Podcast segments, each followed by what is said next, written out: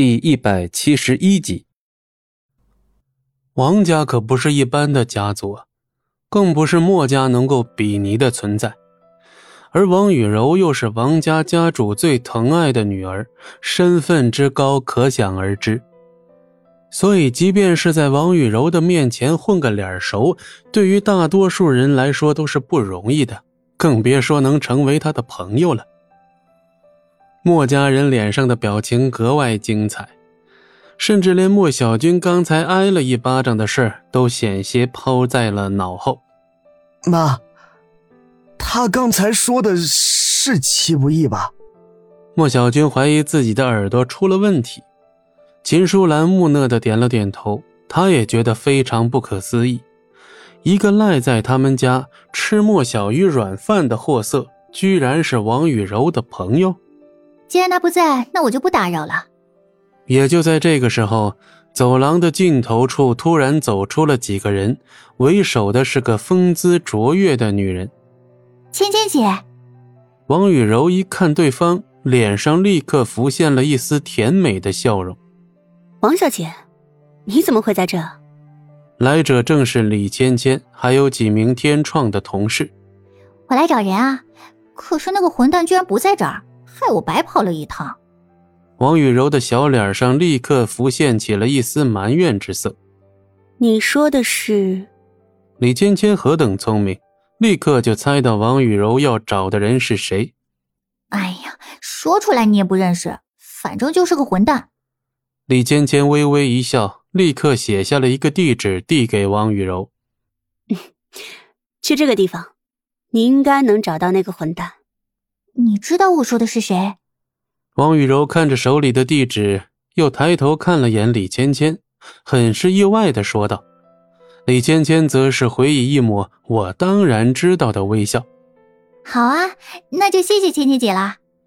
王雨柔的心情顿时大好，拿着地址就走了。但与此同时，李芊芊一回头看向墨家众人，脸上的笑容就跟变脸似的，一下子就消失不见了。李秘书，您这是？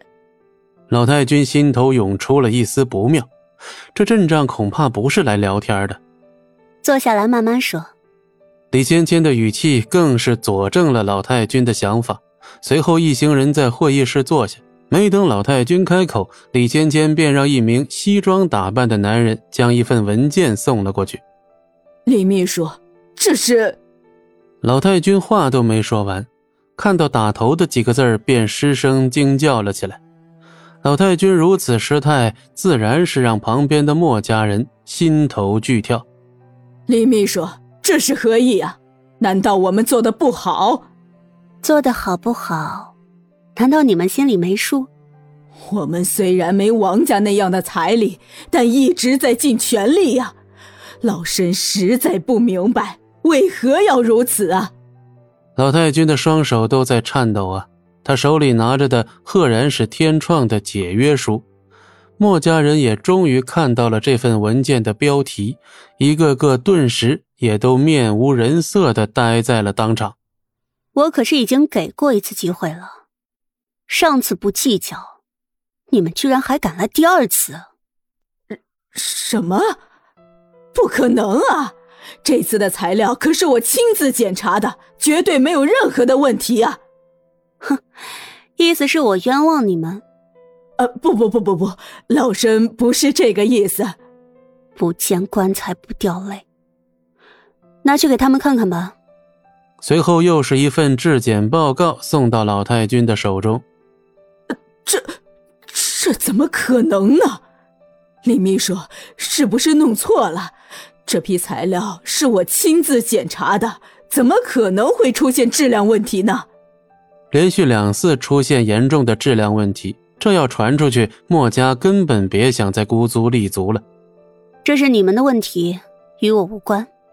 墨家人一个个面无人色，额头上都不约而同的沁出了冷汗。原本我们是看在莫小姐的诚意和能力上，才勉强同意和你们合作的。没想到你们墨家居然如此不珍惜机会，那就别怪我们不讲情面了。李芊芊的每个字都像一道惊雷，在墨家人的脑海中炸响。李秘书，你听我解释，这里面绝对是有猫腻呀！我敢以人格保证，我墨家绝对不会做出这样的事情来呀！好，那你慢慢保证吧，我还有事，再见。李秘书，您等等，李秘书。老太君急忙起身，想要再争取一下，而李芊芊却丝毫不为所动，头也不回的就走了。奶奶。我看肯定是莫小鱼在搞鬼，肯定是他，他就是见不得我们好。老太君呆呆的看着李芊芊离开的方向，身子忽然微微一晃，仰头栽倒了下去。奶奶，本集播讲完毕，感谢您的收听，我们精彩继续。